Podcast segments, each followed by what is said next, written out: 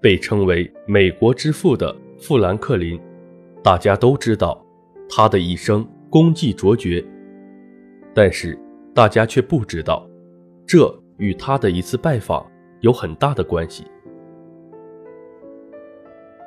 有一次，富兰克林到一位前辈家去拜访，刚一进门，他的头就狠狠地撞在了门框上，疼得他一边不停地。用手揉搓，一边瞪着眼看着比正常标准要低一些的门。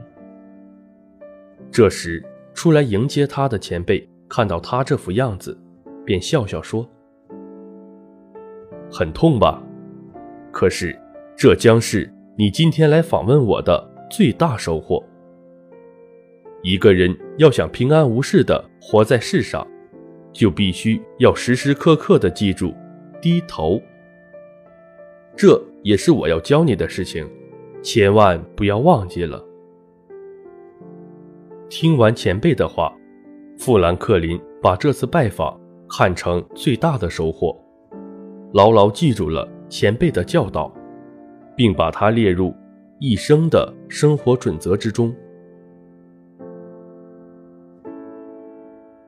没错，谦虚谨慎是做人的美德，一个成熟的人。有成就的人必须具备这种品质，要学会低头忍让，而非自高自大。这也许是许多成功人士的美德。